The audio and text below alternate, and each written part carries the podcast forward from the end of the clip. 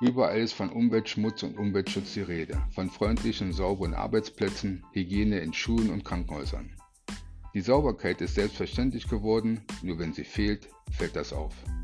Doch Sauberkeit ist kein unveränderlicher Zustand. Tagtäglich muss sie produziert werden in den eigenen vier Wänden, in Verwaltungsgebäuden, in Kaufhäusern und Montagehallen, in Schulen und Kliniken. Die Zugifrau, die abends den Betrieb ausfegt, der fensterputzende Hausmeister, die staubwischende Sekretärin sind nicht mehr wirtschaftlich und sollten längst der Vergangenheit angehören. Die Entwicklung des Gebäudereinigerhandwerks ist der beste Beweis für die ständig steigende Anforderung an eine saubere Welt und ein Beweis für die Anerkennung der qualifizierten Arbeit des handwerklich ausgebildeten Gebäudereinigers.